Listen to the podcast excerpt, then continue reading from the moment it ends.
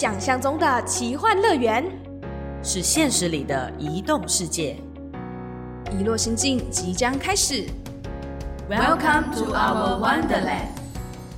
欢迎收听《以落心境》，我是主持人小植。我是主持人豆腐。今天呢，我们录制的氛围跟小植的情绪有一点点的不一样，因为我们今天呢来到霞帕企划的算是倒数最后的一两集了，脑袋就觉得说是不是要有一个还不错的 ending 呢？所以我们就搞了一个线上的活动，然后邀请了两位特别的来宾。话不多说，先邀请今天两位都是新二代的来宾。第一位呢，应该算是我们的老朋友了啊，自我介绍一下，欢迎玉凯。Hello，大家好，我是玉凯。呃，有收听节目的应该都会知道我是谁了，所以我就不多说了哦。往往前去听，知道为什么我们今天要做小法计划的话，就会认识玉凯，知道玉凯的点点滴滴。但是另外一个应该要重磅介绍，今天的第二个重磅来宾就是我们的刘千平，然后他是台越的新二代，在这之前呢，住在彰化的鹿港镇，同时呢，过去也是研究了许多的台湾文化，好像是台湾文学社的社长吧，如果我没有记错的话，应该是这样子，没有错。网络资料没有骗我吧？应该是没有，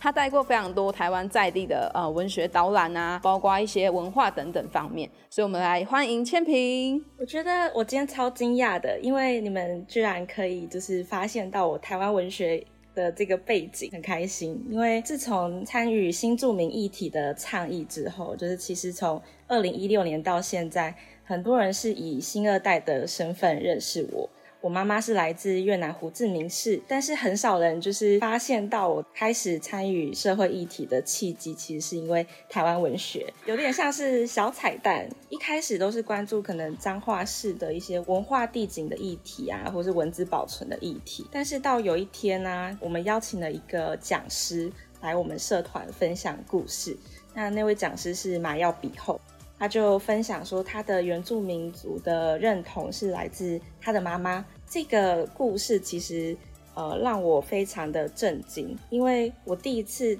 听到有人就是分享他的认同是来自妈妈的这样子的一个脉络。那以前从来没有去想过，呃，我自己的认同跟妈妈有什么关联？然后又加上高中高三的时候吧，我父母亲就是离婚了，所以我那时候其实有很多的困惑。他对妈妈有很多的好奇，是以前从来没有想过的，对，所以就在高三的时候开始关注，就是新住民在台湾的状况。那为什么我妈妈在台湾可能经历过了哪些事情？她为什么离婚？那我自己为什么对越南的认识这么少？是我相信玉凯跟千平也是类似，因为妈妈都来自越南。哎，玉凯要不要在我们跟千平分享一下，你的妈妈是来自哪里呢？应该是对，就是外籍新娘，就是嫁台湾最多地方。那个我 我突然忘记中文，因为它那个蛮难念的，越南的音叫耿特，那中文应该是我有查过，应该是清举市吧，也在胡志明市附近。哦，可能认识哦，可能彼此的妈妈有可能认识。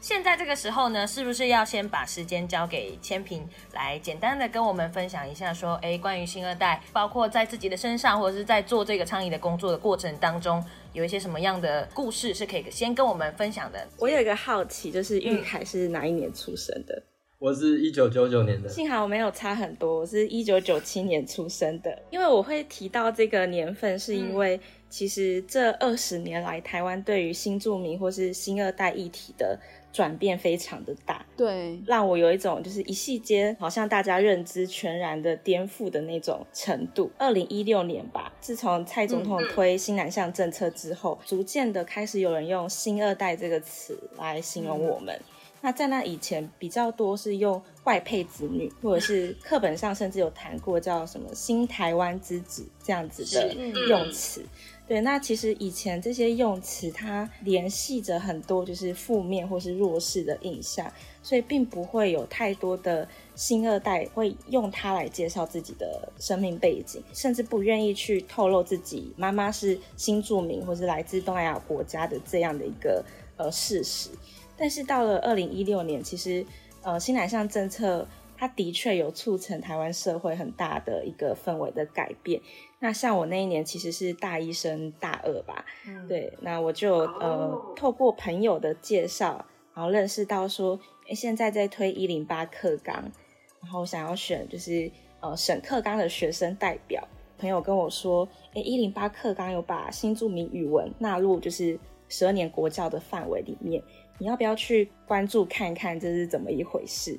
那我就非常好奇的去参选这个学生代表的选举，那也很意外的就是选上了前四高票，就是课审会的大会的学生代表委员。作为大会的委员，我们要把从国小到高中十二年所有的课程的课纲都审一遍。那当中，虽然我有很多关注台湾文学的背景啊，或是台湾历史，呃，甚至我大学读政治学系，所以我会关心一些公民议题。但是我最终呃参与这个课审会，主要的核心关怀还是新著名语文课纲嘛。对，所以在这个过程中，我也感受到就是呃民间。有很多给新二代补助，然后回妈妈母国去探险，或是拍纪录片的活动。那到教育政策，有一些教授或是教育部的研究人员，他们把这样子的一个多元文化的议题带到呃我们十二年国教里头，改变都很大。但这个改变里头，其实很多艰辛的。听过当初新著名语文课纲要纳入这个十二年国教的时候，遭到了很大的。反对，因为这个课纲它是选在台湾就是前七个多的新著名国家的语言当做课程的那个要教的语言。那这七个国家大多都是东南亚国家。一开始就是有一些教育专家就就反对说，这个课纲到底要放哪里？放本土语文还是放第二外语？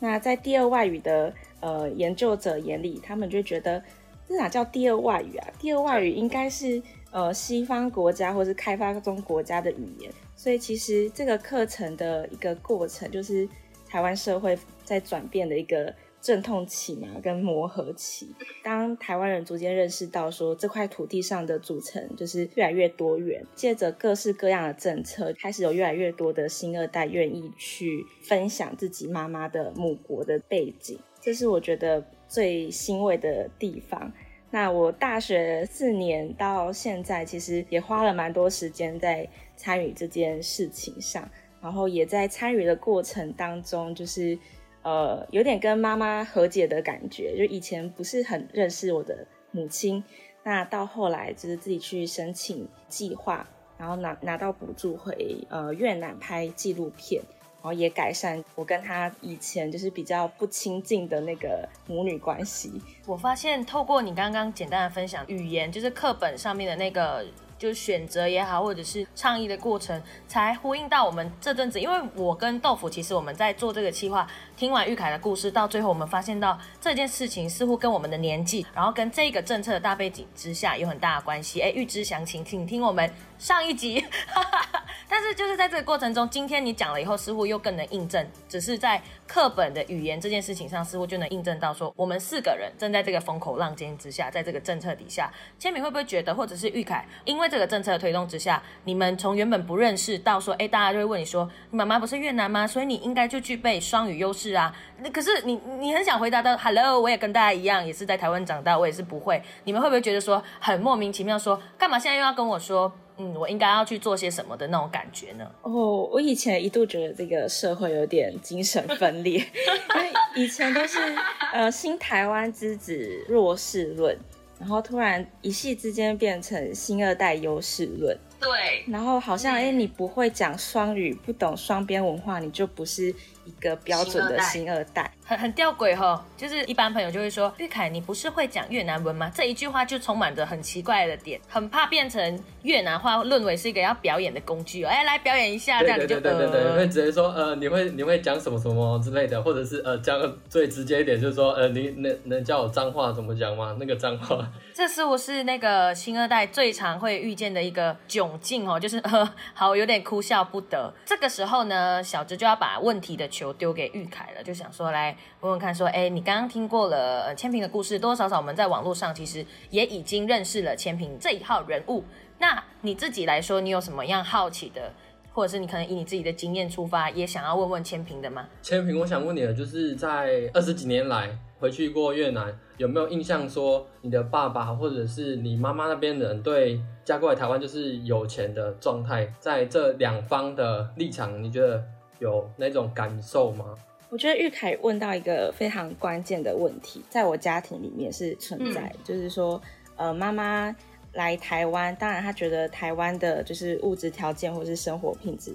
呃，是她比较喜欢的，那也是为什么她选择来台湾嘛。但是有一个问题就是，到底我我们的妈妈是不是为了钱来台湾这件事情，很多人会拿来说嘴，就是说，哦，你爸妈是中介认识的，所以那个是买卖的婚姻。但有多少人的阿公阿妈也是呃媒人婆介绍的？嗯，其实我们现在很推崇自由恋爱，可是相反的会太过的把不是自由恋爱的婚姻组成标签化或是妖魔化。但也许我们爸妈根本并不是用买卖人口的角度去看待彼此。很长，我们家就会因为妈妈汇钱回娘家这件事情起很大的冲突。外婆可能会跟妈妈要钱，但是妈妈给钱的一个心态比较像是我嫁那么远，